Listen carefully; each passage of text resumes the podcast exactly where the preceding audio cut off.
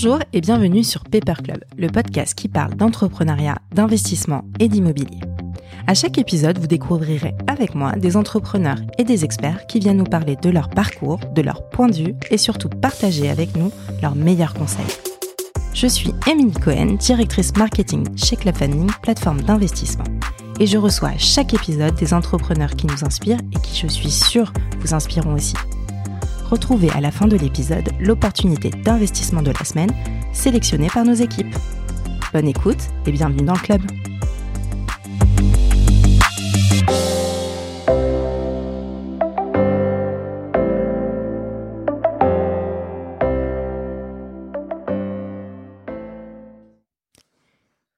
Bonjour à tous, cette semaine je reçois Romain Magri, fondateur de Métaphore.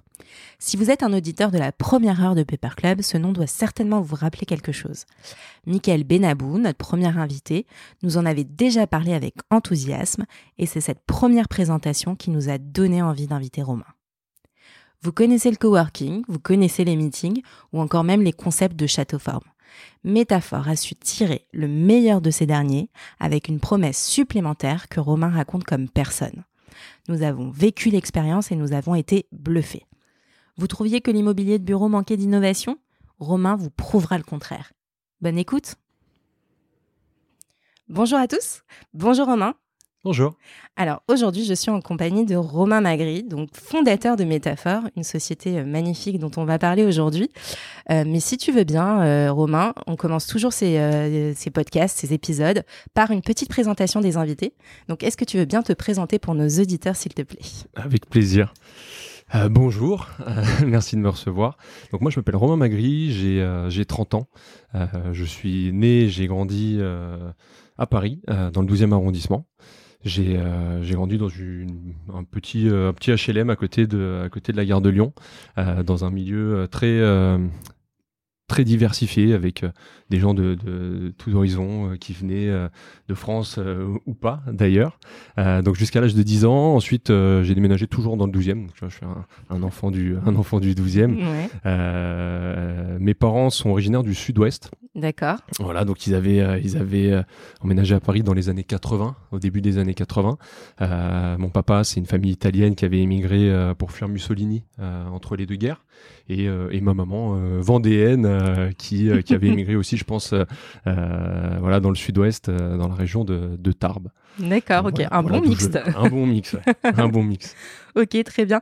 Et alors, euh, tu fais donc toute ta scolarité au début euh, dans le 12e et après tu vas euh, faire une, une, école en marketing, c'est ça? Ouais, alors j'ai pas fait ma scolarité que dans le 12e, j'ai une scolarité un peu compliquée, j'étais pas trop scolaire, moi, c'était pas trop mon truc à l'école, voire, voire, pas du tout même. donc j'ai fait trois collèges, voilà, je passerai les détails, mais c'était pas trop trop mon truc, voire pas du tout, j'étais pas spécialement fait, je pense, pour le, euh, le système scolaire.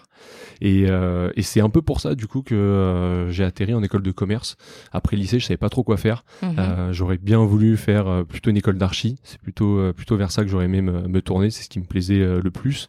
Sauf que j'avais un peu peur du cursus, de me dire ah, il va falloir apprendre les trucs par cœur, vachement pas bosser parce que j'ai pas forcément peur de bosser, mais j'ai peur de, de, ce côté très scolaire, euh, tu vois, des, des mhm. partiels, etc. Mhm. Je me suis l'avantage de l'école de commerce, c'est que euh, ça convient peut-être un peu plus à mon profil et que je vais peut-être justement pouvoir voilà toucher un peu à tout et, euh, et trouver un petit peu plus ce qui me plaît. Donc au début c'était pas forcément pour faire du marketing. Hein, D'accord. d'ailleurs j'ai fait que mon M1 en marketing, sauf qu'au final d'ailleurs j'ai fait plus BDE, j'ai été président du BDE, donc j'ai fait le BDE sur mes deux premières années. Après, je suis parti en, un an à l'étranger. Je suis revenu, j'étais aussi dans une asso euh, plutôt mode, euh, donc un M1 marketing et ensuite un, un M2 assez particulier euh, qui s'appelait management des réseaux commerciaux. D'accord. Donc un M1 qui venait d'être créé, qui était très intéressant. C'était une sorte de M1, de M2 intrapreneurial. D'accord. C'est-à-dire comment euh, comment est-ce que euh, tu vas pouvoir intégrer un profil dans une société pour faire ton développement réseau, apporter quelque chose d'un peu différenciant. Mhm. C'était un peu l'époque, tu vois, fin des années 2010-2015 euh, où on commençait un peu à, à challenger les boîtes sur ce, sur ces sujets-là. Et, euh, et, donc j'avais fait ce master-là qui était justement un peu un peu marginal par rapport au master plus classique et qui convenait plus avec ce que moi je voulais voir et faire après quoi. D'accord. Et alors, quand tu pars à l'étranger, tu pars en Italie, c'est ça? Ouais, Retour aux sources? Voilà, je suis parti en Italie, retour aux sources. Euh, alors, pareil, je suis pas parti pour faire un vrai Erasmus. J'ai fait un petit Erasmus mignon, mais c'était surtout pour jouer au rugby euh, en deuxième division là-bas euh, ah à Sienne, dans un club de rugby à Sienne. Parce que moi, je suis très fan de rugby. Mon papa était rugbyman, donc très fan de rugby. Et, et j'avais envie d'une expérience totalement différente euh, à la fois de Paris, à la fois de ce que j'avais euh, connu avant et à la fois de ce que j'allais vivre après parce que je suis parti ensuite huit mois à New York. Et, euh, et, donc donc Sienne pour le coup c'est une petite ville médiévale en plein milieu de la Toscane une petite ville fortifiée où tu as 10 000 habitants dans la ville fortifiée 50 000 un peu autour dans la commune. Mais mais toute petite ville avec une expérience très très intense humainement parce que c'était vraiment un univers totalement différent de ce que tu peux euh, à Paris ou même dans une grande ville. Euh, et puis tu vois là, c'est euh, dix ans après, c'est tous les tous les tous les mecs que j'ai rencontrés là-bas sont des amis très proches. J'y retourne au moins une fois par an. Il y en a un qui était là ce week-end que j'ai vu, qui est venu découvrir Métaphore d'ailleurs, qui a adoré. Et, et, donc ça a vraiment créé des liens en assez peu de temps. Ça a créé des liens de façon vraiment vraiment intense quoi. Ouais, un peu à la auberge espagnole, le film. ouais, c'est un ça. mais en fait, c'est une ville qui est, c'est une ville médiévale, donc c'est une ville qui est, euh, qui est. Euh, les Italiens ils disent que c'est QC, tu vois, ils sont QC, ils sont très fermés en fait. C'est-à-dire que pour rentrer dans le cercle, c'est tu mets du temps. Moi, j'ai mis beaucoup de temps au début, même dans l'équipe, à me faire intégrer, etc. Et ensuite, quand tu vois que euh, tu as les mêmes valeurs qu'eux, la même éducation, que que t'es que t'es bienveillant, que t'es une bonne personne, à partir du moment où tu rentres dans le cercle, ensuite, tu es intronisé. tu vois, là-bas, il y a le palio, c'est la course avec les chevaux autour de la ville, etc. Mm, mm. C'est deux événements par an, c'est un truc assez, assez exceptionnel pour eux, très intense. Et euh, j'ai été invité au palio, etc. Donc, euh, expérience de dingue. Et à partir du moment où tu fais euh, partie de ce cercle, après, c'est pour la vie, en fait, avec eux, tu vois. Ah, c'est sympa. Donc, assez, assez drôle. Ouais. Et après, donc, cette expérience en Italie, donc, tu l'as dit, tu vas partir à New York, tu vas voir, c'est un stage que tu vas faire Exactement, ouais. c'est un stage. moi, j'ai eu la chance d'avoir mon oncle euh, qui, qui était installé à New York depuis déjà euh, plus de 20 ans qui est créateur de chaussures, qui avait une marque très connue aux États-Unis euh, à l'époque, qui bossait aussi pour pas mal d'autres marques. Mhm. Je lui envoie un petit message, je lui dis écoute, cherche un stage à New York, est-ce que tu peux m'aider? Donc il m'a dit ok, je te donne un petit coup de pouce, un petit piston. Par contre derrière, il va falloir que tu fasses tes preuves et que tu euh, et que tu tu me mettes pas la honte. Donc j'ai une petite pression déjà sur les épaules dès le début. Euh, donc j'ai passé ouais cinq entretiens pour pour valider ce stage. j'ai rencontré jusqu'à la vice-présidente de la boîte, donc c'est Théorie Théorie Helmut Lang, donc c'est assez grosse marque euh, mondiale, hein, c'est en milliards. Euh, et, tu vois, pour valider un stagiaire, euh, passer devant la vice-présidente, c'était quand même assez impressionnant pour moi à l'époque. J'avais, j'avais 20 ans. Ouais, mais tu avais conscience de, de, de, bah, de pas tout vraiment. Ça ouais, c'est ça, un peu l'inconscience non, pas de la vraiment. jeunesse. En plus, moi, j'habitais en Italie. J'avais pris un vol pour venir à Paris pour faire mon entretien avec elle. J'avais déjà eu des entretiens oraux par Skype à l'époque. tu vois, c'était avant les Teams et compagnie, mais c'était Skype, ça marche à peu près. où on avait échangé avec des gens. En plus, mon niveau d'anglais, il était catastrophique. une phrase sur deux, je comprenais rien, mais j'arrivais un peu euh, avec du bagou à m'en sortir. Et donc jusqu'à l'entretien final avec euh, avec Tina, qui est maintenant en plus euh, que, que, je fréquente toujours, qui est qui m'a pas mal mentoré aussi derrière sur mes différents projets. Et, ça s'est super bien passé. Et donc j'ai été j'ai été pris pour faire ce stage à New York. Et là-bas c'était un peu l'auberge espagnole pour le coup. Tu vois, on est parti, on était deux colocs dans Harlem parce qu'on avait un peu galéré à trouver un appartement. Euh, on avait deux colocs, on était dix, potes de Paris, euh, donc sur deux colocs, l'une au-dessus de l'autre, euh, dans un quartier un peu ghetto, mais mais où les gens en soi, ils étaient ils étaient super cool, super super naturels, ils étaient cool de voir que nous on était cool aussi, mais c'était quand même un peu un peu un peu ghetto le, le soir, mais voilà, on n'a jamais eu de problème particulier. Et puis c'est une expérience de dingue dans tous les cas de vivre à New York. Harlem, moi, c'est, je pense maintenant mon quartier préféré vraiment à New York, parce qu'il y a une âme qui est juste extraordinaire. Mhm. et, euh, et, donc cette bande de potes qui se retrouvent à New York en stage pendant pendant 6-8 mois, c'était c'était assez dingue. Et moi, c'était ma première expérience du coup euh, du luxe. Ouais. Euh, donc du design, j'ai fait tout, j'ai fait de la découpe de patron, j'ai fait des, du sourcing de tissus, euh, j'ai fait un peu aussi toutes les tâches ingrates de, des stagiaires, euh, aller chercher des trucs à droite à gauche, aller chercher le café de mon boss le matin, c'était c'était assez, c'était vraiment la mode new-yorkaise, tu vois. Mais euh, mais super expérience. Et donc, super enrichissant. Ouais, et après cette expérience, du coup, c'est à ce moment-là euh, que finalement, puisque tu as travaillé dans le luxe, tu vas continuer à travailler dans le luxe, puisque tu vas intégrer une grande maison, Givenchy. Ouais, exactement. Mais écoute, je rentre en... Alors déjà, j'ai failli pas rentrer de New York. Ouais. Je me suis dit, ouais, mais New York, c'est incroyable, il y a énormément de business à faire. Mon oncle était là-bas, j'aurais peut-être pu potentiellement bosser un peu avec lui aussi sur son projet. J'avais deux, trois opportunités là-bas. Mais j'avais 21 ans, j'avais pas fini mon master. Euh, donc je me suis dit, bon ok, euh, j'ai tous mes potes aussi à Paris, je, rentre à Paris. Euh, donc je commence mon master 1 euh, avec l'objectif de faire un stage de 6 mois à la fin de mon master 1. Quand je reviens sur Paris, Théorie venait d'ouvrir des boutiques à Paris et me disent est-ce que ça t'intéresse de nous aider sur l'ouverture, le store planning et après éventuellement on peut te prendre en job étudiant pour bosser. Donc je dis ok. Donc j'ai je bossais euh, trois jours par semaine chez Théorie. J'avais quatre jours de quatre jours de cours et, euh, et ensuite j'ai postulé pour des stages. Euh, donc stage de M1 classique. J'avais été postulé, je, je, sais pas, peut-être dans 350 boîtes. Hein. Mais toujours dans le luxe. Non, dans, dans plein de trucs. Dans tout. Dans plein de trucs. Et à un moment j'ai un peu resserré sur le luxe. Je voulais pas me faire pistonner. Pour le coup, je me suis dit je vais vraiment, je vais vraiment le faire le faire euh, tout seul. Euh, j'avais passé un entretien chez Yves Saint Laurent qui s'était super bien super bien passé. Puis t'es reçu au siège euh, enfin tu vois t'arrives ouais t'en as plein les yeux. escalier monumental c'est absolument magnifique. Et quand toi t'es es tout jeune que t'arrives là-dedans tu dis waouh c'est incroyable ne serait-ce que de, de signer ton contrat de, de, de, de stagiaire c'est dingue dans ce genre de boîte. Et au final c'est Givenchy qui qui s'est qui s'est conclu donc pour pour ce stage, euh, sur un job très, très opérationnel, administration des ventes. Donc moi, je m'occupais euh, essentiellement des pays du Moyen-Orient, des grands magasins UK. Euh, D'accord. Donc en fait, il y avait tout un process voilà, d'achat, les acheteuses qui font les achats pendant la Fashion Week de collection. Et ensuite, il y a tout un process de déclenchement des expéditions, des ventes. Euh, tu as un truc qui s'appelle le CITES. C'est des certificats pour les pièces exotiques, donc croco, tous ces trucs-là. Donc là, c'est des démarches administratives. Mhm. Donc en plus, ça tombe bien, je déteste l'administratif. Donc j'ai fait six mois de... Je détestais tout ce que je faisais. Mais malgré tout, tu es quand même au contact avec le produit. Il y avait le studio qui était pas loin. Euh, c'était que des. Euh, j'étais plus jeune de l'équipe. C'était que des que des, femmes qui étaient là depuis euh, depuis 20, 30 ans, donc qui connaissaient la maison parfaitement, les produits par cœur, les process. Un univers très féminin du coup. Très féminin, mais elles étaient vraiment adorables. de l'autre côté, côté logistique, donc le bureau d'en face, là, c'était que des mecs. Donc c'était vraiment un peu le, ce clivage, tu sais, qu'il y a toujours dans les boîtes. Donc tu as la logistique où c'est très à l'ancienne avec les mecs, etc. Et, et, et super bonne ambiance, franchement, tout le monde ultra bienveillant. Et, euh, et en fait, ça m'a, ça m'a ça m'a plutôt plu au final parce que j'ai appris énormément de choses euh, pendant pendant six mois. Ouais, et finalement tu vas continuer parce que tu intègres une troisième grande maison, Chanel. Euh, ouais, alors là, par contre, euh, c'était pour euh, ma cinquième année en alternance. Donc l'idée, c'était de faire six mois en alternance et ensuite temps plein, puisque mhm. les cours finissaient au bout de six mois. Enfin, tu pouvais valider les cours au bout de, de six mois.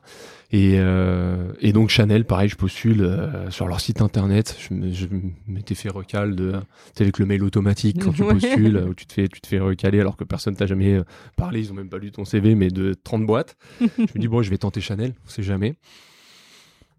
Deux semaines après, ils me contactent, ils me disent écoutez, on, aime bien votre profil, est-ce que vous voulez venir rencontrer euh, bah, la personne en charge du poste? Ensuite, il y aura euh, quatre entretiens RH, etc. Je dis bah, ok, avec plaisir. Donc, euh, je vais, je vais rencontrer donc celui qui a été mon boss ensuite, Christopher qui, euh, qui m'explique un peu le poste. Donc là, c'est très opérationnel retail. Donc c'est responsable des opérations retail. Donc en gros, c'est sur une boutique Chanel. Euh, donc une boutique Chanel, notamment celle-là, c'était boutique des grands magasins, Galerie Lafayette. Donc c'est 60 personnes, c'est c'est 500 000 euros par jour de chiffre d'affaires. ouais, c'est colossal. Monstrueux, monstrueux mhm. par rapport à théorie, etc. C'est un autre, c'est un autre monde. vraiment un autre monde. Et donc il me dit le poste est très opérationnel, il y a à la fois beaucoup de management humain, de, des process, du planning, euh, des, des, gestions de stock, il y a un petit peu tout, c'est un peu touche à tout avec les autres managers, euh, à la fois des managers vente, manager stock, la directrice de la boutique, euh, etc. Et je lui dis bah ouais écoute ça peut vraiment m'intéresser. Je savais que j'étais en compète, les RH m'avaient dit j'étais en compète avec un HEC, un ESCP, donc moi je venais de ma petite école de commerce post-bac à l'IPAG, tu vois, je me suis dit, ça va être chaud de passer devant ces gens-là. Et, euh, et au final, pas de nouvelles pendant trois semaines. Je pars en vacances euh, avec euh, avec des avec des potes. Je me dis bon bah c'est mort. Quand je rentre, je vais devoir chercher un autre truc. Et euh, on était en Grèce et là mon téléphone sonne. oui bonjour, c'est Chanel. C'était pour vous dire qu'on vous avait sélectionné pour le pour le job. Donc quand est-ce que vous voulez commencer? Je leur ai dit quand vous voulez. Ils m'ont dit bah vous pouvez commencer dans deux semaines. Donc j'ai commencé mi-août. J'ai dit bah ok let's go, parfait. Et, euh, et, donc voilà, j'ai commencé euh, chez Chanel, euh, expérience retail, donc ça me convenait plus le retail, tu vois, très terrain, euh, beaucoup de management, donc beaucoup d'humains aussi à gérer à la fois des problèmes avec les clients, des problématiques liées au team, au management, les plannings de chacun qui doivent pouvoir bien se, se caler avec les, les problèmes que chacun peut rencontrer. Hein. Tu vois, devoir aller chercher les enfants à l'école, t'es malade, t'as tes vacances, tes trucs. Donc super formateur. Mm-hmm. Pareil, avec que des, que des personnes qui étaient dans la boîte depuis 10, 15, 20, 30 ans, 35 ans de maison, des, des, encyclopédies de la maison. et puis Chanel, après, c'est voilà, c'est une maison qui est extraordinaire avec énormément de formations, beaucoup d'avantages, des, des, il y a quand même une culture d'entreprise. Une culture euh, d'entreprise qui est dingue. Qui, est, qui, est, dingue, tu vois. Puis tu dis aux gens, je travaille chez Chanel, tout le monde sait ce que c'est. Ouais, tu n'es pas obligé d'expliquer pendant 10 heures ce que c'est. Par contre, après, tu dois expliquer ce que tu fais quand même, parce que tout le monde pense que dans le luxe, il n'y a que euh, les studios de design, etc. non, il y a aussi la partie euh, terrain où tu vends des sacs. Mais, mais c'est ce qui fait le business. Donc c'était extrêmement formateur. Donc beaucoup d'heures, beaucoup de week-ends, euh, mais, euh, mais une équipe, euh, une équipe de dingue que je continue à voir d'ailleurs assez, assez fréquemment. donc super, super équipe et super expérience de management surtout puisque j'avais ouais, il y avait une cinquantaine de personnes dans la boutique. Donc moi, j'arrivais là, 23 piges, mmh. devoir manager des, des, des, des personnes de, de, qui avaient le double de mon âge et j'avais l'âge de leurs enfants. Donc super formateur ouais. pour le coup. Et, et c'est ce qui, c'est ce qui m'a donné envie après de, de, de continuer justement dans cet univers un peu retail. D'accord, ok. Et donc, c'est finalement là que tu vas euh, finalement intégrer une start-up. Alors, on n'est plus du tout dans le luxe, on change d'univers totalement. Mais euh, toujours avec cette enfin, ce fil conducteur, ce fil rouge d'être dans le management. Et donc, ça, c'est ton expérience euh, Save. Exactement. Ça? Ouais. En gros, à la fin de, mon expérience Chanel, j'avais des possibilités de rester dans le, dans le groupe, tu vois, sur d'autres jobs on me dit euh, est-ce que tu veux aller à tel endroit, à tel endroit? J'avais envie de changer un peu d'air. Ça faisait déjà trois ans, donc mes trois premières expériences professionnelles, euh, hormis le BDE, je mets le BDE à part parce que bon voilà, euh, mais mes trois premières années d'expérience professionnelle, c'était du luxe. Et je me suis dit, il faudrait peut-être que je vois un petit peu autre chose. Et j'étais intéressé par l'univers startup, je voulais découvrir un peu ce, ce, ce truc-là, tu vois. Alors, pourquoi tu voulais découvrir ça? Est-ce que es, déjà, tu avais quand même une âme d'entrepreneur et tu avais envie de voir comment on construit une société, comment... Ouais, je pense, puisque tu vois, euh, bah, malgré tout, un BDE, euh, c'est un truc où moi, à la base, je voulais, euh, je voulais juste faire la fête avec mes potes et, j'ai atterri un peu par hasard en président de BDE. Donc en vrai, tu as 18 ans, tu dois gérer 30 personnes qui sont tes potes avec des budgets de tu vois, plusieurs centaines de milliers d'euros, des week-ends d'inté, des soirées, etc. Tu dois pas faire perdre de l'argent à ton à ton asso parce que bah, voilà c'est c'est comme un business.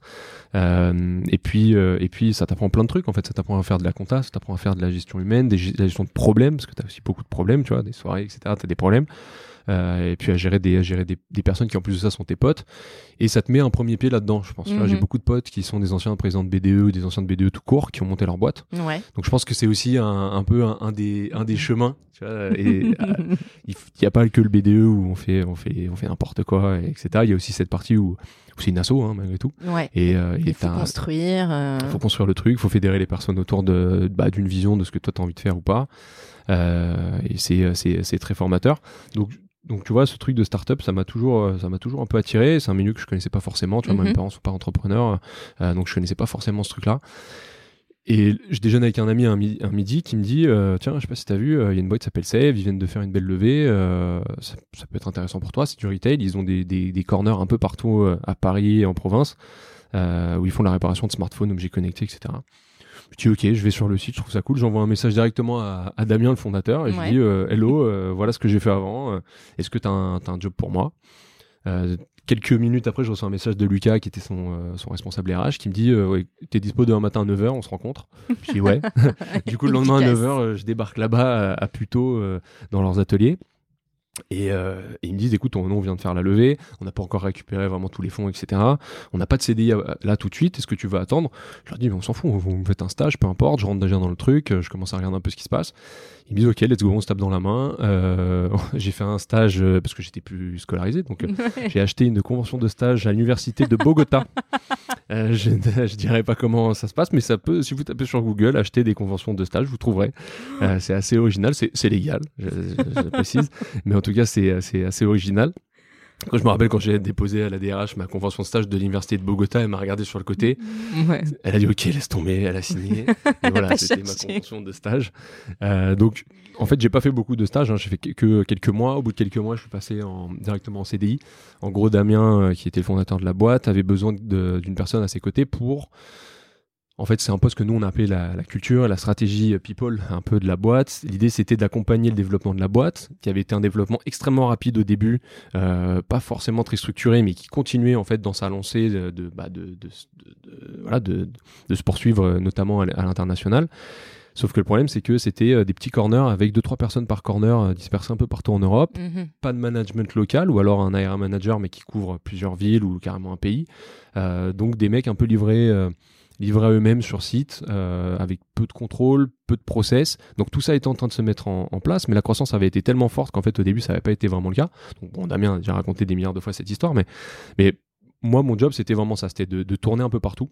D'accord. De, de m'assurer que ça se passe bien, euh, qu'il n'y ait pas trop de problèmes de, divers et variés, hein, que les corners soient pas trop à l'abandon, et surtout de faire comprendre à des, euh, à des, euh, des, employés en Suède, des employés en Allemagne, au UK, en Espagne, un peu partout en France, etc., qu'on prend autant soin d'eux que des mecs qui sont au siège à Paris, des techs avec des super bureaux, etc. C'était un petit peu, un petit peu l'idée. Et, euh, et, très vite, on s'est rendu compte qu'en fait, bah, c'était déjà un peu, un peu tard euh, pour sauver la boîte, entre guillemets. Donc, il y a eu un rachat, etc. Euh, moi, j'ai accompagné ça jusqu'au bout. Et, euh, et, je suis sorti au bout de deux ans et demi dans, un des, dans le premier plan social qu'il avait eu. Euh, donc, je me suis presque auto-viré, hein, parce qu'on avait bossé sur ce plan social avec, euh, avec l'équipe. Et, et en tout cas, pareil, deux ans et demi d'expérience qui en valent 10, parce que c'est extrêmement formateur. Bah, je suis arrivé, on était 60. Je suis parti, il y avait peut-être 400 personnes. donc, donc, expérience assez dingue. Ouais.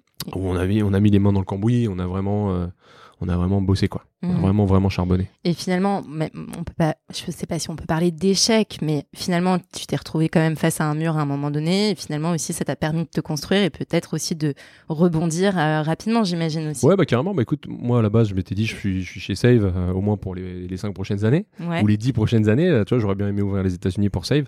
Euh, ça s'est arrêté, certes, mais c'était tellement une belle expérience et c'était tellement intense humainement aussi que c'était, c'était un mal pour un bien d'arrêter. Tu vois, mhm. c'était le bon moment pour arrêter. Euh, sans animosité aujourd'hui encore, tu vois, je croise Damien, je croise le reste de l'équipe, des invests, etc. Ça se passe bien. Euh, mais c'était le bon moment, tu vois. Voilà, la boîte, la boîte est en train de changer. Moi, j'avais fait ce que j'avais à faire. Puis voilà, tu vois, c'était c'était le bon moment. Ouais. Et puis ça t'a permis de passer à l'étape d'après, qui est quand même aussi une belle histoire, puisque tu vas vivre l'expérience WeWork et tu vas arriver à un moment donné. Alors WeWork, tout le monde connaît aujourd'hui. Euh, donc acteur incontournable euh, du coworking. Et euh, toi, tu es arrivé finalement au moment où, on va dire, en tout cas au bon moment, parce que c'est vraiment euh, en plein essor, le coworking. Ouais. Exactement. Ouais. En fait, bah, c'est par Lucas qui m'a recruté chez Save. Ouais. Lucas qui me dit il faut que tu parles avec Stan. Stan, c'est un très bon pote de, Lucas, un mec que je connaissais un petit peu comme ça, de soirée, de trucs. Qui me dit Stan de rentrer dans une boîte américaine qui s'appelle WeWork. ils vont ouvrir un immeuble à Paris. Ils sont, ils sont 3 ou 4. ils cherchent des gens. tu devrais lui parler. J'envoie un message euh, à Stan, ça devait être en, juin 2017, un truc comme ça. Et je lui dis euh, Hello, euh, il paraît que vous recrutez sur, chez WeWork, tu peux m'en dire plus Il me dit Bah écoute, on vient d'ouvrir l'immeuble, viens visiter et je t'explique. Donc je vais voir Stan. C'était l'immeuble de Lafayette, du coup. Ouais, l'immeuble de Lafayette qui venait d'ouvrir, c'était tout frais, il n'était pas encore tout à fait rempli, il y avait encore des cartons, tu vois. et, et, donc Stan me dit Écoute, voilà, on recrute des gens, bah, il va y avoir énormément d'opportunités, on recrute des gens, est-ce que ça t'intéresse? Je lui dis Ouais, carrément voilà, j'ai atterri chez WeWork euh, trois semaines après, euh, en plein, en plein, en plein été 2017. Euh, Mais tu, connais, tu connaissais tout ce. pas du tout. Ouais. Pas du tout. Alors moi, je me suis dit, ça, c'est, ça ressemble au retail. Parce que c'est des gros espaces avec des gens dedans, du service. Il euh, y a un truc qui me plaît, c'est qu'il y a une grosse partie design, architecture, euh, des clients comme assez prime. Donc euh, je me suis dit, ça, ça tend vers le luxe, c'est ce que je voulais faire à la base, hein, un peu l'architecture, tous ces trucs-là qui me plaisent.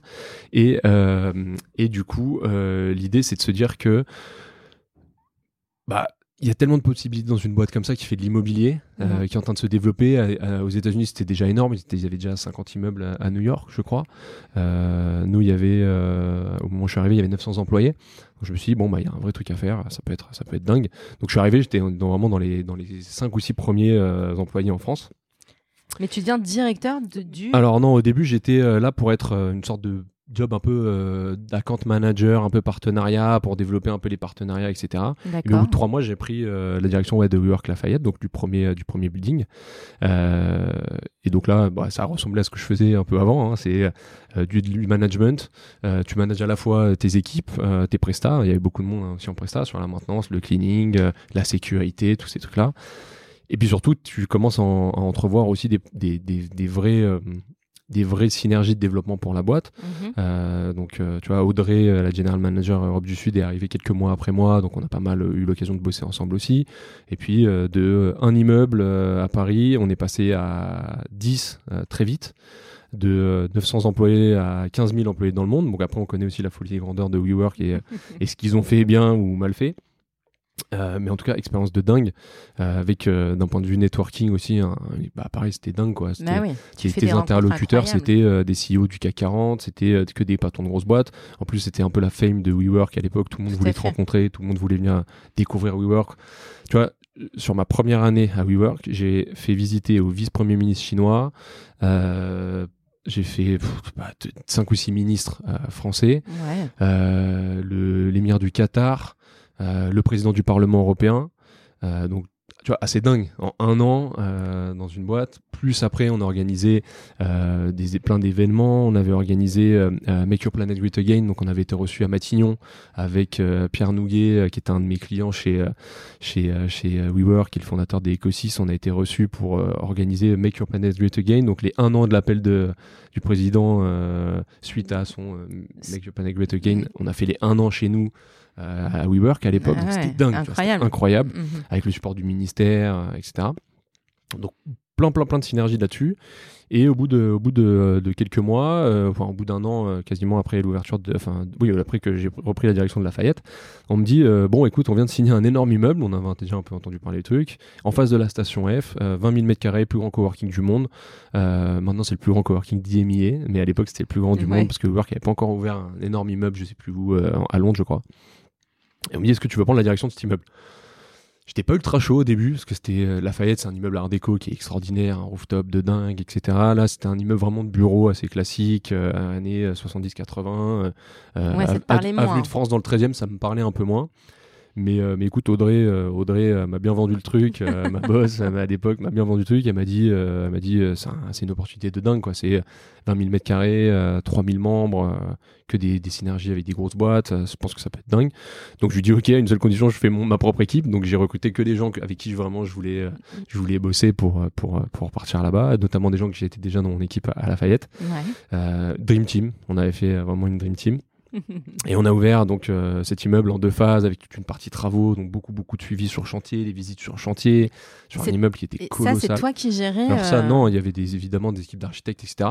Mais euh, nous comment on installait des clients avec des problématiques de, de customisation un peu des espaces, des visites clients tout le temps sur chantier, et puis tu t'assures aussi que bah toi tu es manager de site, que ton bébé il va ouvrir dans les temps et que les clients à qui t'as mhm. vendu des bureaux ils vont pas te tomber dessus parce que t'es pas à l'heure, tu vois. Donc euh, super formateur, super intéressant. Euh, j'ai rencontré plein de personnes qui sont en plus maintenant des amis dans la construction, etc. Ultra formateur. Euh, et, euh, et, puis voilà, l'expérience WeWork, tu vois, on partait à Los Angeles faire les summits WeWork, concert privé des, des Red Hot, euh, les intervenants, c'était que des mecs extraordinaires. franchement, d'un point de vue entertainment, ce qu'a ce réussi, à, ce réussi à faire WeWork à l'époque, c'était assez dingue. Après, nous, les Français, avec notre culture, etc., on buvait pas toutes les paroles des fondateurs et toutes les, ce truc un peu bullshit américain de on va faire la plus grosse boîte du monde, etc. On n'y croyait pas trop, nous. Mais malgré tout, quand tu reviens de LA où, où tu as fait euh, Staple Center avec 15 000 employés WeWork, des intervenants tous les jours, euh, privatisation de euh, Universal Studio que pour les employés, etc. Tu reviens avec des étoiles dans les yeux quand même. et tu dis, waouh, les mecs sont capables quand même de recruter, de fédérer des gens. C'est hyper inspirant. C'était ultra inspirant, en plus d'avoir révolutionné le monde de l'immobilier, hein, parce que WeWork, il faut le dire, hein, malgré tout, ils ont révolutionné le monde de l'immobilier. Hein. Il n'y a plus un seul bureau aujourd'hui qui est comme il l'était il y a 10 ans, et c'est en, grande partie grâce à WeWork. Et, et donc ça, c'était assez dingue. Et puis, tu vois, beaucoup de gens ont craché sur WeWork, mais WeWork, faut quand même se dire, ils ont ouvert 950 immeubles, je crois, ou 930 immeubles dans le monde. Euh, à un moment, il y avait des 60 ouvertures d'immeubles par mois, tu vois. Mhm. Donc, ils arrivaient à ouvrir des immeubles pleins, tu vois. Après, comment, pourquoi, les, les discounts, les machins, etc. Ça, c'est un autre sujet, mais malgré tout, c'était comme une prouesse assez extraordinaire d'ouvrir autant d'immeubles en si peu de temps. Mhm. Des beaux immeubles. En plus, à Paris, ils ont 20 immeubles aujourd'hui. C'est les plus beaux immeubles de Paris, clairement. Mhm. Euh, donc, non, boîte, boîte, boîte de dingue. Euh, Ultra successful jusqu'à la folie des euh, grandeurs de, Adam et compagnie. Mais bon, ça, voilà, ça fait partie du jeu. J'espère qu'aujourd'hui, en tout cas, ils vont réussir à redresser la barre. je bon, là, tu vois quand même qu'il y a une. Enfin, de ce que tu dis, il y a quand même une un virage qui est pris qui fait qu'ils arrivent à se diversifier. je vois les équipes à Paris que je vois encore pas mal, ils sont, ils sont confiants.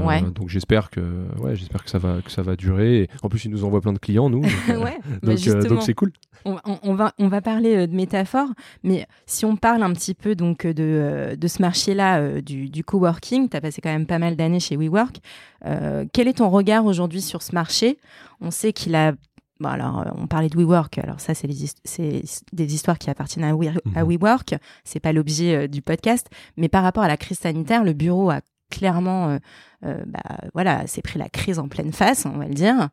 toi, alors si tu veux en parler, quelle est ta vision là-dessus? Est-ce qu'il y a un avant, un après?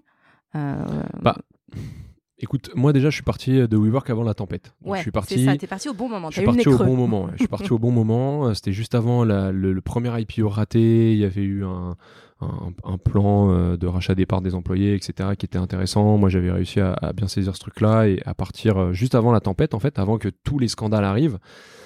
Donc, moi, la vision du coworking que j'ai, c'est la, vision un peu flamboyante de toutes les boîtes de Paris. Euh, tu vois, en vrai, tout le monde parle de WeWork, etc., comme du coworking mais ils font pas vraiment que du coworking, tu vois, dans le mhm. sens où 70% euh, des clients, même plus peut-être aujourd'hui, hein, j'ai pas les stats à, jour de WeWork, c'est euh, des clients grand compte, donc c'est des clients qu'on appelle enterprise chez WeWork. Donc c'est euh, Thales, Carrefour, c'était des labs Google, c'était des, des, boîtes, des grosses boîtes du CAC 40, mhm. qui en fait pour, pour pouvoir recruter des profils de développeurs, de, de mecs qui sortent de grandes écoles, etc quand tu leur dis bon bah vous allez aller bosser à Vélizy, à Saclay ou autre, c'est pas forcément euh, le meilleur moyen d'attirer les, bons profils.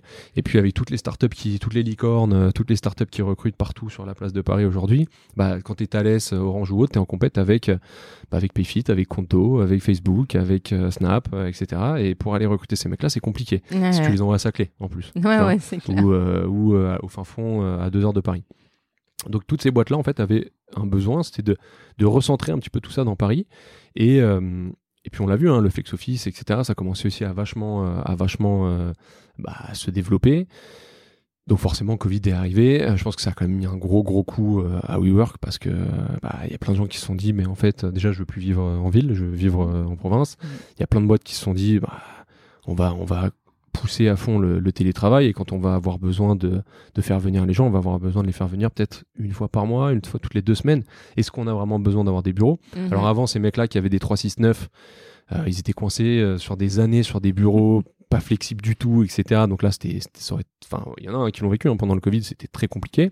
Avec Uber, tu avais un peu plus de flexibilité quand même. Tu pouvais downsizer ta taille de, bureau, tu pouvais éventuellement changer d'immeuble, etc.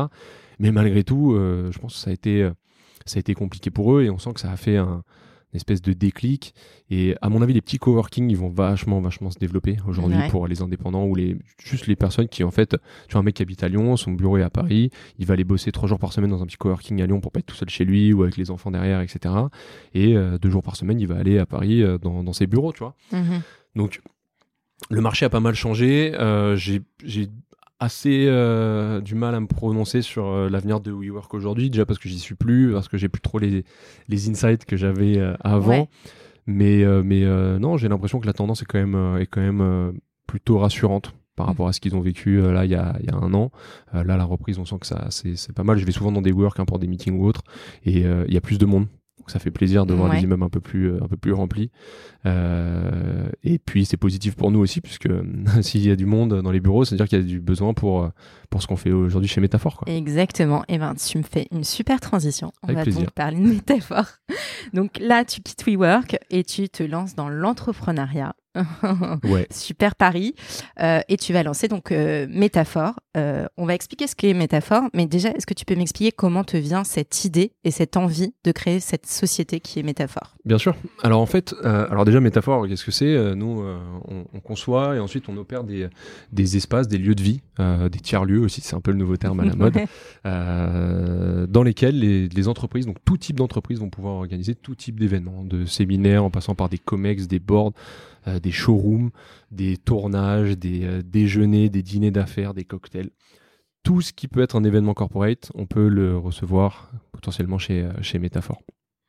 avec évidemment une brique servicielle, l'humain au cœur du projet aussi. Hein. L'idée, c'est on est sur un positionnement de nous très haut de gamme, avec euh, des équipes qui sont petits soins pour nos clients, qui sont euh, des profils expérimentés de l'hôtellerie, de luxe, des personnes qui sont uniquement bienveillantes. On recrute que des gens bienveillants parce que c'est ce qui fait la clé aussi de notre modèle aujourd'hui. On a une brique aussi culinaire qui est très importante. On, a, on a un chef qui a été étoilé pendant 12 ans au côté Savoie, qui était chef du Chiberta, donc il concocte des petits plats pour, tout, pour tous nos clients, que ce soit des petits déjeuners, des pauses, les déjeuners, les dîners donc on a vraiment ça euh, in-house une brique euh, aussi euh, éco-responsable hein, à la durabilité.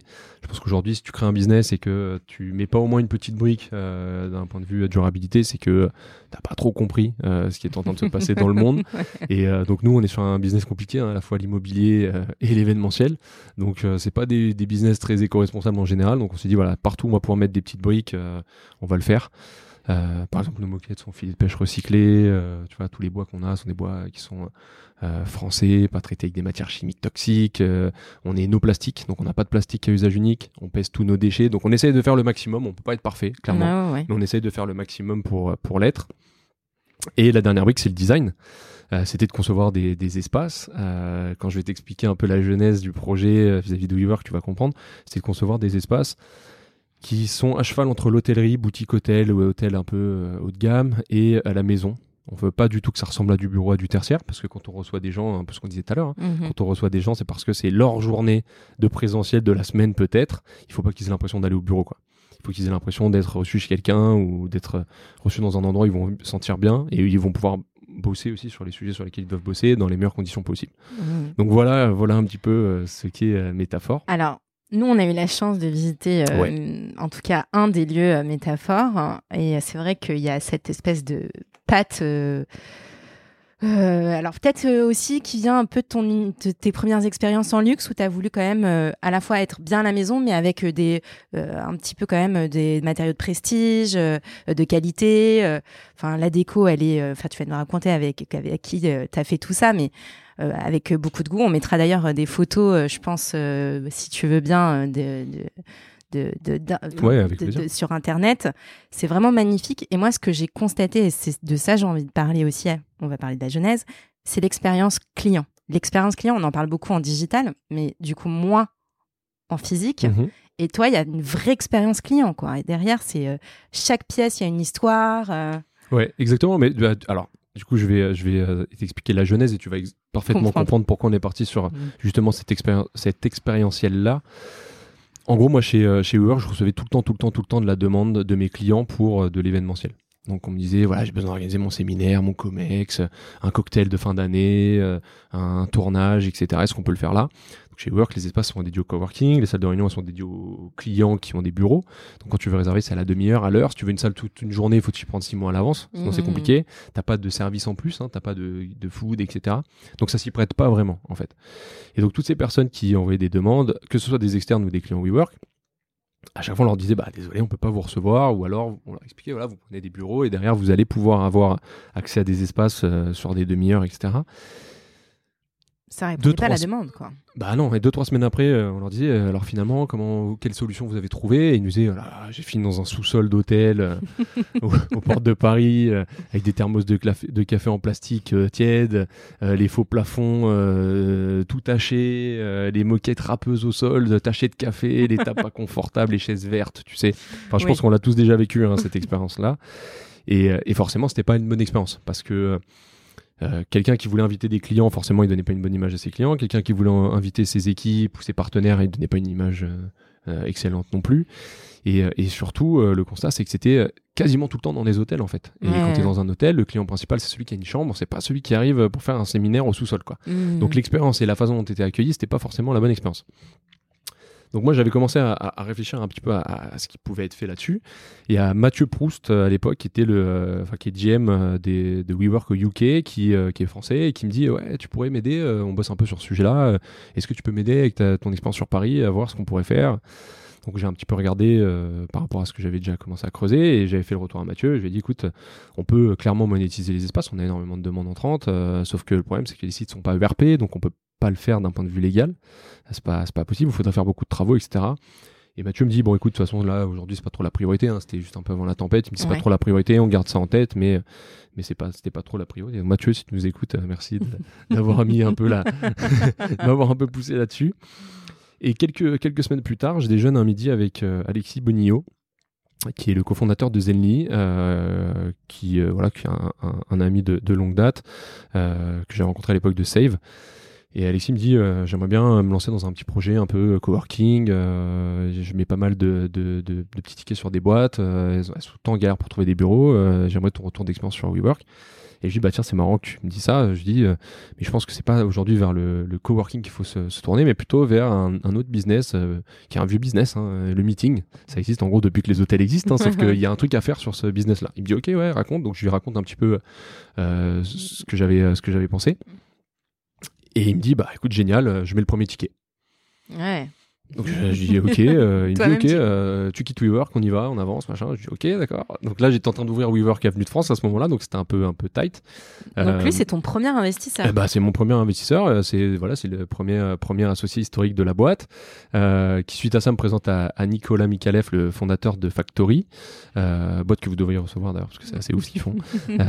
donc Factory qui Nico qui me dit bah nous on peut carrément vous accompagner sur le sourcing IMO, sur les travaux, l'accompagnement sur sur toute la partie Et à la fin du rendez-vous, Nico me dit euh, Par contre, je suis assez chaud pour mettre un petit ticket aussi parce que le projet me plaît. Euh, on a eu un super bon fit. Euh, je dis Bah, ok. Donc voilà, on avait déjà les deux premiers associés de la boîte qui après nous ont, nous ont ouvert bah, leur carnet d'adresses et on a fait rentrer, on a fait rentrer d'autres, d'autres personnes autour de table parce qu'ils ont cru au projet, qu'ils ont aussi vécu ce calvaire de devoir trouver un espace et, ce constat hein, qu'il n'y a pas d'espace haut de gamme comme ça à Paris, un peu sexy pour recevoir de, de l'événementiel corporate. Euh, donc on a fait entrer, euh, que tu as reçu, Michael Benabou, euh, entre autres, Dominique Romano également, on a fait, on a fait rentrer Fimalac, on a fait rentrer une très grosse famille française aussi autour de table, on a fait rentrer Founders Future avec Marc Ménazé. Euh, quelques petits business angels. Donc on a fait un tour de table assez rapide euh, pour pouvoir lancer euh, le premier, Mais là, en seed. métaphore. Là, ouais. là t'es en seed. En seed, ouais. Là, je suis en seed, je suis encore chez WeWork. Je suis sur le point de partir de WeWork. D'accord. En gros, je pars de WeWork en avril 2019, avril ou avril-mai 2019, et on clôture le seed à l'été. D'accord. On a commencé en juillet, on a clôturé en août. Donc c'est allé, c'est allé assez vite, et, et on était déjà en recherche de lieu, quoi. Parce que. ouais. C'est le plus dur presque. C'est le plus dur. Ouais. Et donc là, tu fais quoi C'est toi qui fais le sourcing ou c'est Alors c'est Factory, Factory qui, euh, qui, euh, qui, nous a beaucoup aidé sur le, sur le sourcing. Euh, un peu de réseau aussi, tu vois, des, des gens qu'on connaissait, des gens qui connaissaient WeWork, etc. Sauf qu'en fait, c'était un très mauvais timing. C'était un super mauvais timing parce que c'était le moment où WeWork euh, était en train de complètement dégringoler. Donc euh, au début, quand euh, tu te présentes, bonjour, je suis un ancien de WeWork, je viens visiter votre immeuble parce que je lance ma boîte. Ah, les mecs ils te claquent la porte au nez en fait. Hein. À ce moment-là, la boîte c'était c'était il faut abattre le soldat WeWork. Donc clairement, quand toi t'es arrivé avec avec avec la tête d'ancien d'ancien WeWorker, c'était un peu chaud. C'était un peu chaud. Donc on a visité 74 sites avant de, de trouver Boissy. Ah ouais Ouais, donc ici c'est le 75e site euh, qu'on a trouvé et, voilà, les, volumes correspondaient, l'emplacement correspondait. Euh, l'adresse est dingue, Saint-Cru la ici pour un premier lieu, c'est quand même, quand même une super belle adresse. T'es côté Saint-Augustin, donc t'es à 5 minutes de Saint-Lazare, t'es à même pas 10 minutes de Madeleine et d'Opéra. Enfin, c'est top. Et euh, l'immeuble, c'est un super haussmanien, balcon, avec des, des, gros volumes. C'était 700 mètres carrés on a dit let's go, on fonce, on fonce dessus. Ouais. Et puis il y avait une histoire à raconter. C'est un peu ce que tu fais avec Métaphore. Tu racontes une histoire, puisque si, j'ai bien compris, mhm. c'était une ancienne euh, pépinière royale. Euh. Ouais, bah, tout ce qui est tout le quartier euh, Boétie, Boétie Saint-Augustin, rue de la Pépinière, hein, qui porte bien son nom. Ouais. donc c'était les pépinières royales de, de je crois, de, alors Louis XIV ou peut-être peut-être un autre roi, mais en tout cas, voilà. D'un roi. Roi. et il faisait pousser pas mal d'arbres à cet endroit-là. Et c'est comme ça que nous, on s'est inspiré de, de, de, cette histoire-là pour, pour le nom de nos salles. Donc les salles chez euh, Métaphore Boétie, ça va être le poirier, l'oranger, euh, le figuier, le citronnier. On s'est inspiré de, de, ce truc-là, parce que c'est difficile de trouver des noms des salles sans tomber dans des noms ridicules.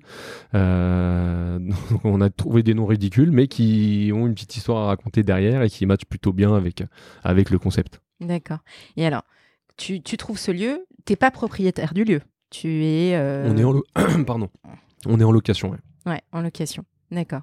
Ok. Et alors justement, puisque tu arrives, tu trouves ce lieu, il y a des travaux important à faire. Ouais, ouais, il faut tout refaire. Il faut tout refaire. tout refaire. Il y avait une partie du, lieu qui était abandonnée depuis, euh, depuis longtemps.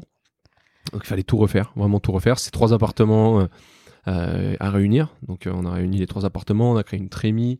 En plus là, alors on a signé en janvier 2020 le site.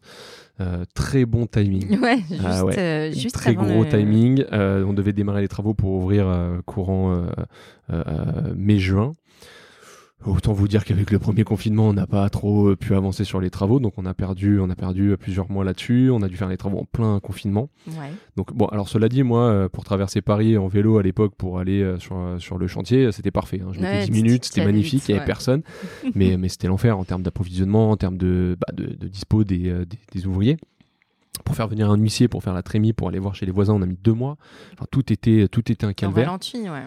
Ah, c'était, c'était, c'était, c'était un peu l'enfer en tout cas, on a, on a réussi grâce à, Factory à, tenir ce, délai-là. Euh, et, à ouvrir le premier, euh, le premier, le premier métaphore.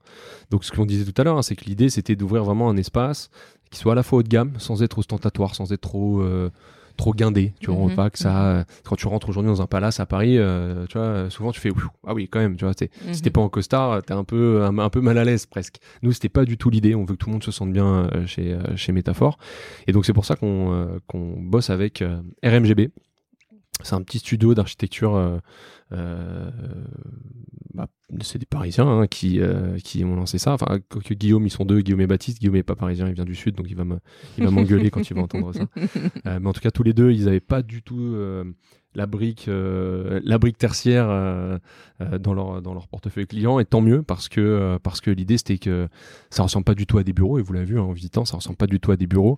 Et surtout, moi, j'avais parfaitement le parcours client en tête ce qu'on voulait apporter à nos clients, que doit faire un client quand il est chez Métaphore. Par contre, choisir les tissus, euh, les couleurs de mobilier, la gamme, etc.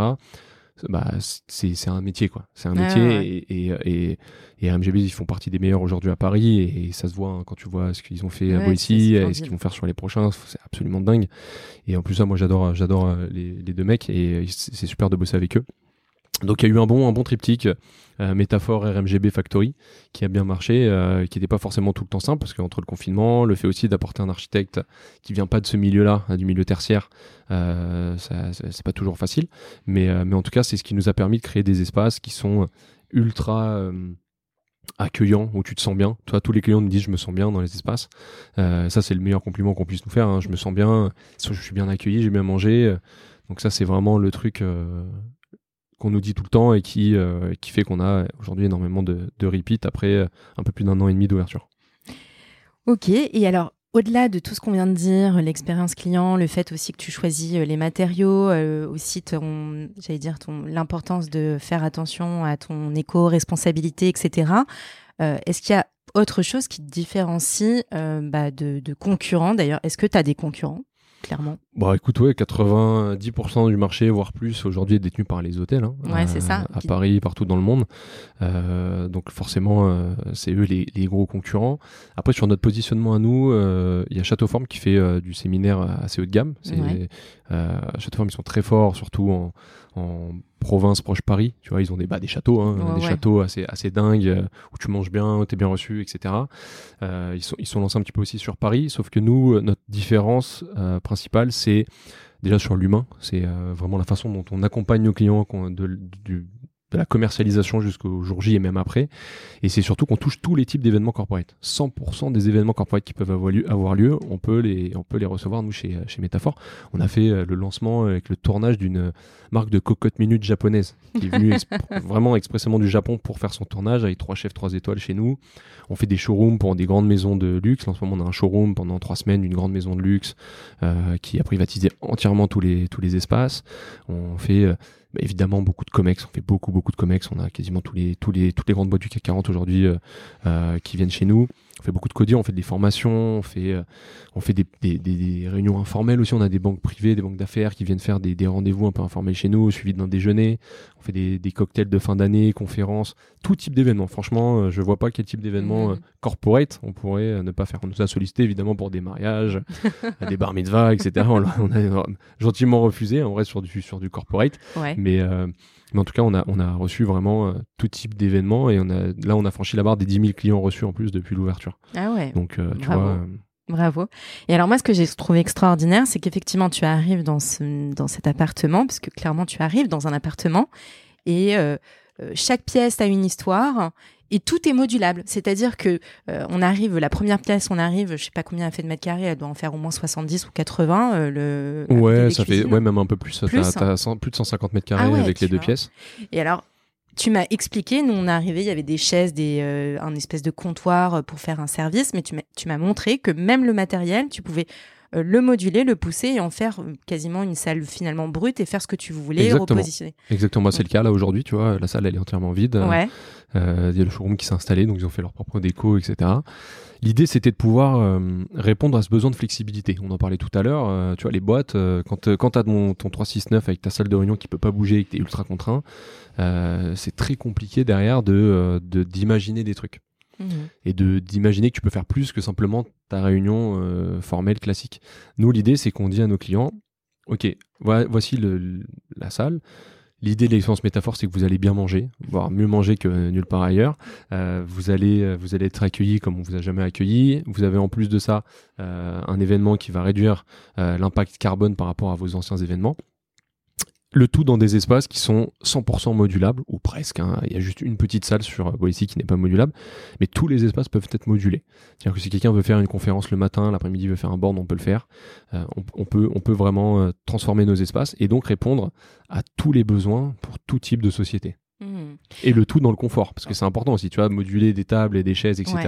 Il faut que ça reste confortable. Donc nous, on a vraiment sourcé du mobilier euh, qu'on a habillé aussi avec des tissus euh, spécifiques qui ont été choisis par RMGB pour que ça reste confortable malgré la modularité. Ouais, Et oui, tu viens de le dire, aussi toute la partie esthétisme. Encore une fois, je le dis euh, depuis tout à l'heure, c'est fait avec beaucoup de goût. Il y a vraiment, enfin, t'es très bien accompagné, mais euh, moi, quand je suis arrivée, je dis Ah, j'aimerais bien avoir un salon comme ça. Ah, j'aimerais bien avoir une cuisine comme ça. On nous demande tout le temps. Euh, Il y, a énormément de clients qui nous disent Où est-ce que je peux trouver cette petite table basse, euh, ce petit bout de canapé? Donc, c'est bah, cool, ça veut dire que ça plaît. Et comme à la maison, tu... exactement. Mais je sais pas si tu as vu, mais le concept, et dans tous les métaphores, ça sera toujours pareil. L'idée, c'est vraiment de, quand tu arrives, donc tu as accueilli notre hospitality desk avec as toujours quelqu'un qui t'ouvre la porte. Déjà, chez Métaphore, c'est très important pour nous. C'est le premier contact avec le client, hein, c'est super important. Et ensuite, en fait, tu vas tout de suite avoir le salon, le lounge, euh, la salle à manger et la cuisine jamais très loin. Donc en fait, tu arrives un petit peu comme si on te recevait chez, chez, chez soi, tu vois. Quand tu reçois quelqu'un, euh, généralement, tu le reçois, tu as le salon, la, salle à manger et la cuisine euh, à proximité. Et c'est ce qui fait que, en fait, dès le premier ressenti dans notre, dans notre premier espace, dans ce premier métaphore, les gens se sentent bien tout de suite. Et ensuite, au cours, au cours de la journée, on essaie d'apporter plein de petites attentions tu vois, parfois ils s'en rendent même pas compte. Mais euh, tu vois, quand le midi ou à 10h ils sortent pour faire leur petite pause euh, café, on envoie vite quelqu'un dans leur salle, un petit coup de chiffon, tac tac, on remet tout euh, droit, les chaises, etc. et ils reviennent 10 minutes après, la salle elle est neuve en fait. Mm. Tu vois, et ça c'est des toutes petites attentions, mais qui font vraiment la diff aussi. On, aime bien le terme bichonner, on aime bien bichonner nos clients. Et, tu vois, aujourd'hui on a, on a un taux de repeat qui est absolument colossal. Nos clients ils reviennent quasiment tous parce que justement ils savent que quand ils viennent, on les reconnaît, on les appelle par leur prénom quand ils sont venus plusieurs fois, et on est au petit soin tout le temps pour eux. Quoi. Ouais, c'est top. Et alors, un autre point aussi, euh, c'est, euh, vous avez mis euh, beaucoup d'importance aussi à l'esthétisme, on l'a dit, et donc il y a beaucoup d'œuvres d'art qu'on te prête. Ouais. Ouais.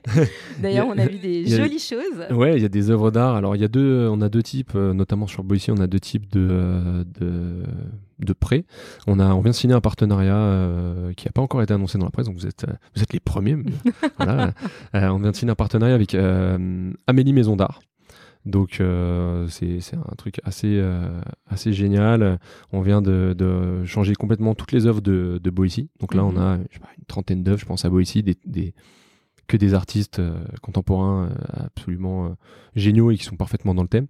donc Amélie, elle a, tout de suite compris qu'il y avait des vraies synergies parce qu'en fait on veut apporter la même chose à nos clients, quelque chose de nouveau, qui est un, vieux métier mais qui est, on veut apporter ça nous avec une nouvelle, une nouvelle approche et, surtout le, voilà, le goût de de proposer aussi à nos clients, à leurs invités, de belles choses et euh, de se dire que quelqu'un qui vient chez Métaphore aujourd'hui, va pouvoir avoir euh, une sculpture de Takis, euh, un, artiste plus contemporain, Camille Cotier, qui est exposé dans la salle à manger tout type de tout type de toiles. Il y a des photos, il y a des toiles, il y a des toiles, en, des nouvelles toiles en relief, il y a des collages. On a vraiment, on a vraiment de tout. C'est absolument magnifique. Et sur les prochains sites aussi, euh, on va avoir une sélection euh, avec ce partenariat et ça va être assez assez dingue.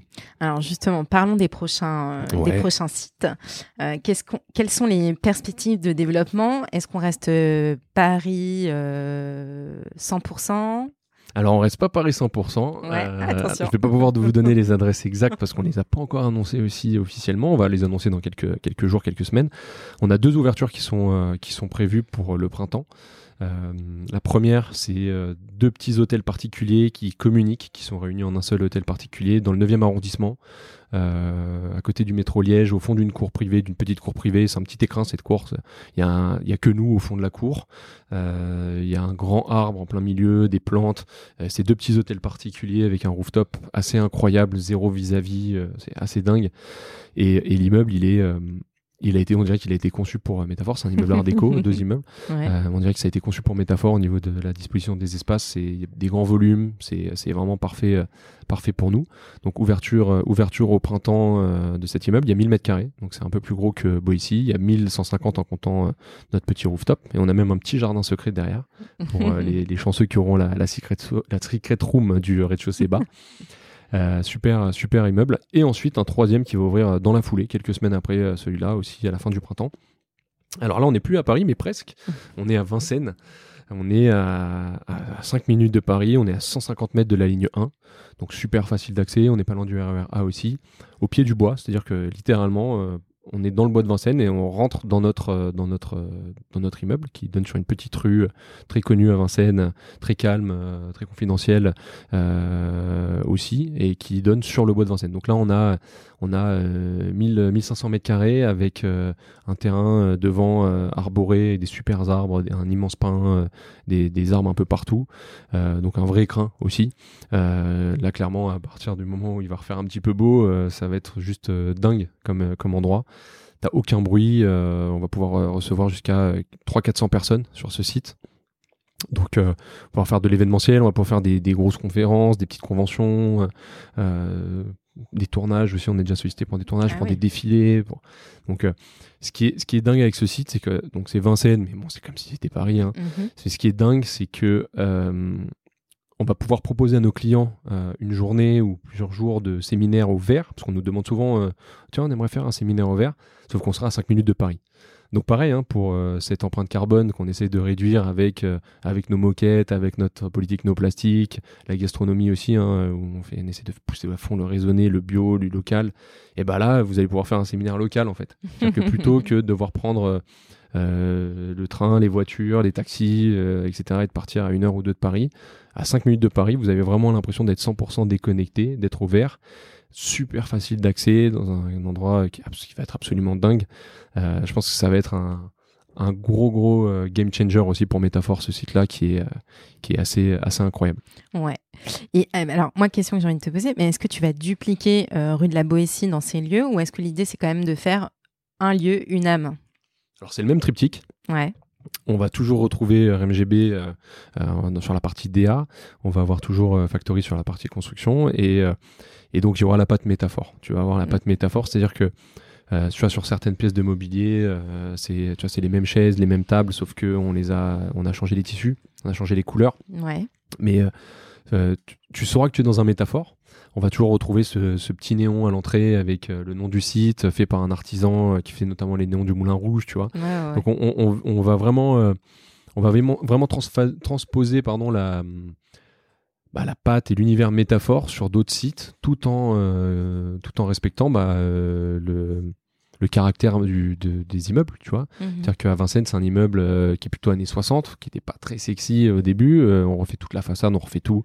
Ça va être une ambiance assez West Coast, Californie, jusqu'à Palo Alto, avec des, des, des, consonances très, très boisé, clair, aussi des, des présences de, de, de, métal un peu prouvé. Vraiment, il y a une, inspiration de dingue. RMGB, ils ont fait un travail incroyable sur ce site. Et sur, et sur le 9e, petit, petit clin d'œil à Londres. On va avoir l'impression d'arriver dans un petit hôtel particulier de Kensington avec un lobby très boisé, euh, un sol, un peu damier, euh, ça va être vraiment vraiment canon. Toujours euh, toujours un positionnement très haut de gamme mais très accessible aussi. Et à chaque fois pareil, tu arriveras avec ton salon, ta, salle à manger, ta petite cuisine pas très loin, mhm. pour avoir l'impression d'être comme à la maison, même dans des immeubles un peu plus gros quoi. Mhm. Et même si tu restes à Paris, tu as l'impression quand même de voyager avec tout ce que tu me racontes. Carrément, carrément. On va passer aux questions rituelles si tu veux bien, mais avant, j'ai une question que j'ai envie de te poser. Pourquoi métaphore? Pourquoi ce nom métaphore? Alors pourquoi métaphore? Déjà, ce qu'il faut savoir, c'est que euh, en latin, en grec, métaphore, euh, méta c'est le but, euh, for c'est l'idée de transporter.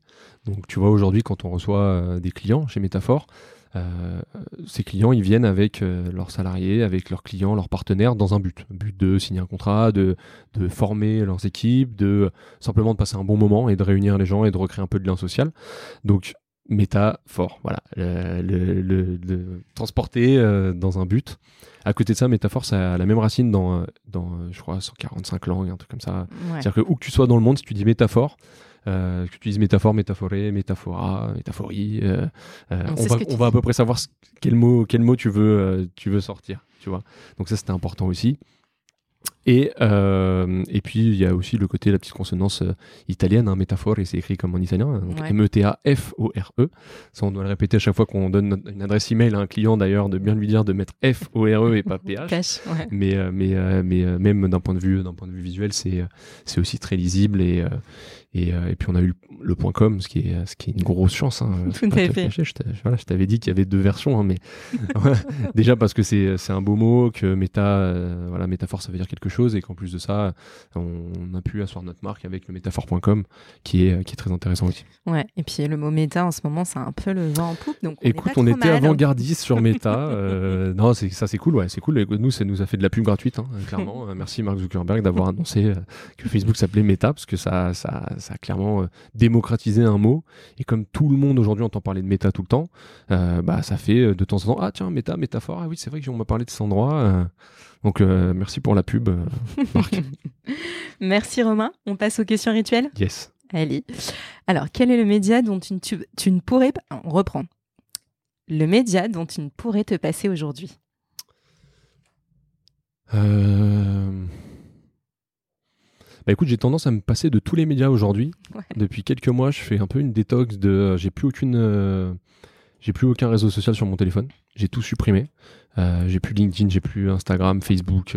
j'ai tout supprimé de mon téléphone. Et en fait, tu te rends compte que tu passes énormément de temps sur ces trucs-là. Mhm. Même parfois pour rien, en fait. tu fais autre chose et tu ouvres Instagram et tu scrolls pour rien. Tu vois. et en fait, le fait d'avoir supprimé tous les réseaux de, de mon téléphone, tu as beaucoup moins de pollution toute, la journée et euh, t'es moins fatigué ça aussi parce que ça t'as quand même les yeux qui sont un peu moins un peu moins un peu moins sollicités et puis tu vois moins de conneries hein, aussi pardon mais voilà tu vois un peu moins de bêtises euh, au quotidien sur sur les réseaux. Donc si je pouvais me passer de globalement de tous les médias je pense que je le ferais à part de votre podcast évidemment. ah, c'est trop gentil. évidemment voilà s'il fallait en garder qu'un ça serait euh, Paper Club. Ouais c'est trop gentil. C'est gênant mais c'est très gentil Et alors, deuxième question, euh, la personne qui t'inspire au quotidien C'est difficile hein, cette question. Ouais. C'est très difficile. Bah écoute, il euh, y, a pas mal de personnes qui m'inspirent. Euh, déjà mes, mes, parents, tu vois, mes parents qui sont qui ont toujours, qui ont été les, premiers, au début les seuls à croire en moi un petit peu dans ma scolarité très difficile et qui m'ont toujours donné beaucoup de, beaucoup d'énergie et qui m'ont surtout laissé faire toujours tout ce que je voulais, tu vois, de façon assez, euh, assez remarquable d'ailleurs. Je sais pas comment ils ont fait, moi j'aurais pété un câble, je pense, bien, bien avant. Laura, ma copine aussi, hein, qui m'accompagne au quotidien et qui me m'aide justement à me pousser un peu sur tous ces projets-là, parce que bon, c'est quand même un peu chargé la période là. Hein. en ce moment, c'est quand même un peu un peu sportif et, et donc c'est super important d'avoir des gens euh, voilà qui croient en toi autour de toi et qui te qui te poussent aussi euh, aussi là-dessus. Et sinon, bon voilà, quand même la personne qui m'inspire le plus au monde, c'est Mike Tyson. Ah ouais. Ouais. Euh, moi, je suis un grand fan de boxe. Je suis vraiment passionné passionné de, de boxe et, et en fait, ce mec a une vie qui est assez dingue. Ça a été peut-être le plus, un des plus grands athlètes, si ce n'est le plus grand athlète de tous les temps. il était champion du monde à 18 ans, là où personne l'attendait. Il y a un mec qui a cru en lui, Kus D'Amato, quand il, un jour, quand il l'a croisé, il avait l'âge de 13 ans. Et en fait, je trouve que ça donne beaucoup de sens à tout ce qui se passe aujourd'hui. Ça, tu vois, c'est c'est euh, D'Amato, euh, immigré italien, euh, blanc aux États-Unis qui croit en, Mike Tyson, afro-américain du ghetto et qui fait de lui bah, le, plus grand athlète du monde en quelques années tu vois. et à côté de ça, bon, on sait qu'il y a eu pas mal de phrases, qu'il y a pas mal de, problèmes aussi, au cours de la vie de Tyson, mais forcément, c'est des trucs qui, qui peuvent se produire quand t'as un mec qui a pas été éduqué, qui a été, qui a grandi dans un milieu que personne enfin, que nous on connaît pas du tout, tu vois, la, violence dans les ghettos de, de Brooklyn, etc. Et ce mec-là, aujourd'hui, il a réussi à complètement tourner la page sur ce passé et sur tous les problèmes qu'il a eu. En plus, il a été débouté hein, sur la plupart des, des, accusations qu'il avait eu à l'époque. Euh, et, euh, et, là, aujourd'hui, c'est un entrepreneur qui a d'ailleurs lancé un podcast qui, que j'écoute de temps en temps, qui est vraiment bien, qui s'appelle Hot, Boxing Podcast, euh, qui est vraiment top. Euh, et il a lancé un business de weed aux États-Unis. Il a un ranch, une ferme de weed. en Californie qui cartonne vraiment partout et, et je pense que c'est un vrai c'est un vrai mec inspirant, c'est un vrai gentil déjà à la base, malgré le fait que voilà c'était Iron Mike Tyson, tu vois, c'est un mec qui, qui, démontait euh, des gars sur le ring en quelques secondes. Mais je pense que c'est une vraie personnalité qui a vécu des trucs horribles dans sa vie, dans, avec sa famille, sa jeunesse, etc. Et, euh, et, à chaque fois que je vois ce mec ou que je l'entends parler, en fait, j'ai l'impression que c'est mon oncle, quoi. j'ai l'impression que c'est mon oncle. J'ai envie de le prendre dans mes bras, dire à Mike, viens, viens ici. Et, euh, et son parcours de vie, ce qu'il a réussi à faire aujourd'hui où globalement je pense qu'il est plus adulé et aimé que, il a, que détesté. Mm, mm, et mm. avec un business ultra successful, euh, je dis chapeau parce que c'est vraiment, je pense, un mec extraordinaire. Et eh ben écoute, c'est noté, c'est la première fois qu'on me le dit, donc ravi. et euh, dernière question, l'invité que tu nous recommandes sur Paper Club. Je sais que tu en as pas mal. Ah ouais, il y en a beaucoup, il y en a beaucoup parce que euh, il y a quand même pas mal de pas mal de, de, personnes qui sont assez dingues dans ce dans ce milieu-là. Si je devais en citer un, euh, je pense qu'il faut, euh, il faut que tu reçoives David Douillet. Ici. Euh, David oui, on parle bien du judoka. David, ouais, le judoka, David. David et, du, ministre. Qui a été ministre, qui a fait les pièces jaunes, qui, qui, ouais, qui, est, qui est une personnalité quand même, qui est un, super, un super mec qui a beaucoup de bienveillance pour Métaphore, qui vient assez souvent chez nous, qui est un bon copain et qui a, qui a beaucoup de bienveillance pour, euh, pour Métaphore, qui fait tout le temps des petites intros, des petites passes décisives, euh, vraiment sympa. Et en fait, David s'est lancé dans un projet qui s'appelle Harvey, euh, Harvey Immobilier. Euh, je crois que Harvey, parce que ses, ses, associés étaient fans de Suits, la série Suits, et donc Harvey Specter, mhm. ils, ont, ils ont lancé ça, je crois, je crois que c'est pour ça mhm. le nom. Et en fait, ils aident, c'est des promoteurs, hein, ils font de la construction et, euh, ils aident, euh, ils ont une, portée sociale, ils aident les sportifs de haut niveau, euh, notamment les jeunes, à financer leur logement et surtout l'après-carrière où quand la carrière se, se passe pas forcément très bien, souvent ces mecs-là ils se retrouvent bah, presque à la rue. Et, bon, bah, David, un ancien sportif, hein, il, a, vécu ça. ses associés sont des anciens judokas aussi, ils l'ont vécu. Et la façon dont ils le font, ça ressemble à du co-living, clairement, ça ressemble à du co-living. mais je crois qu'il y a 1% de, de leur euh, CA qui est euh, mis sur une sorte de fonds de notation. Et en fait, sur, sur ce fonds-là, euh, ils vont puiser quand un de leurs locataires est, a des problèmes. Ils vont puiser pour l'aider, ils lui font une enveloppe, ils disent écoute, voilà, tu payes pas ton loyer pendant quelques mois, on t'aide sur à trouver un job, etc. Et, et, c'est marrant parce que souvent on voit pas David sur cette partie-là, mais c'est un projet que bah, vous, verrez si vous l'invitez, mais qui pitch super bien. Mhm. Et, et c'est un projet qui est une vraie une vraie valeur euh, dans un monde de l'immobilier où tout le monde cherche tout le temps à faire du, euh, du profit euh, dans tous les sens, etc. Surtout sur ce métier un peu de promoting. Et, eux, ils ont apporté cette brique-là qui est super intelligente, je trouve, et qui fait vraiment sens quand ils le racontent. Donc ils le raconteront forcément mieux que moi. Mais, mais je pense que c'est c'est de la bonne personne à inviter. Ok, bah écoute, c'est noté. Merci beaucoup Romain. Merci à vous. Et à très vite. À très vite, salut. Ne partez pas tout de suite, nos équipes ont sélectionné pour vous une opportunité d'investissement qui devrait vous plaire. Et on vous la présente sans plus tarder. Bonjour à tous, je suis Paul-Éric Perchaud, directeur du crowd investing chez Club Funding. Je vais vous parler de Super Club, une nouvelle forme d'investissement locatif proposée sur Club Funding en partenariat avec Colonize, fournisseur de solutions de logement innovantes et leader du co-living en France. Super Club permet de vous constituer un portefeuille diversifié d'appartements en colocation dans des villes à forte demande locative partout en France. Sous la forme d'une obligation simple, vous bénéficiez d'un versement fixe de coupons mensuels et d'un intéressement à la plus-value lors de la revente de l'actif. Le coupon est indexé sur la rentabilité nette de chaque appartement, augmenté de 1,5% grâce à l'effet de levier.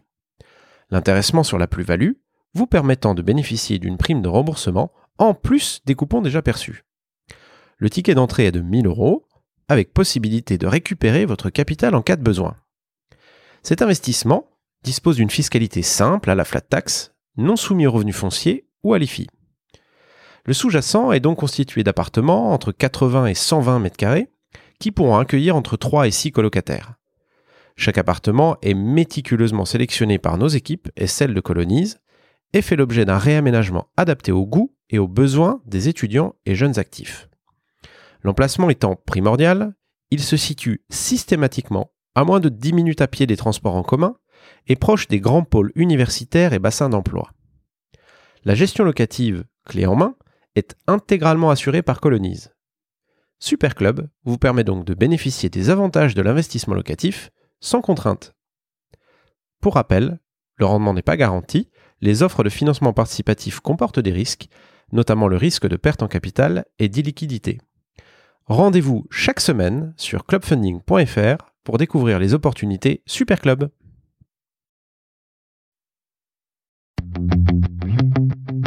Merci d'avoir écouté cet épisode de Paper Club réalisé en collaboration avec Cosa Vostra. Si vous avez apprécié ce podcast et vous souhaitez découvrir nos opportunités d'investissement, je vous invite à vous abonner, à le partager, à le commenter ou même encore à le noter sur votre plateforme de podcast préférée. À très bientôt pour un nouvel épisode de Paper Club.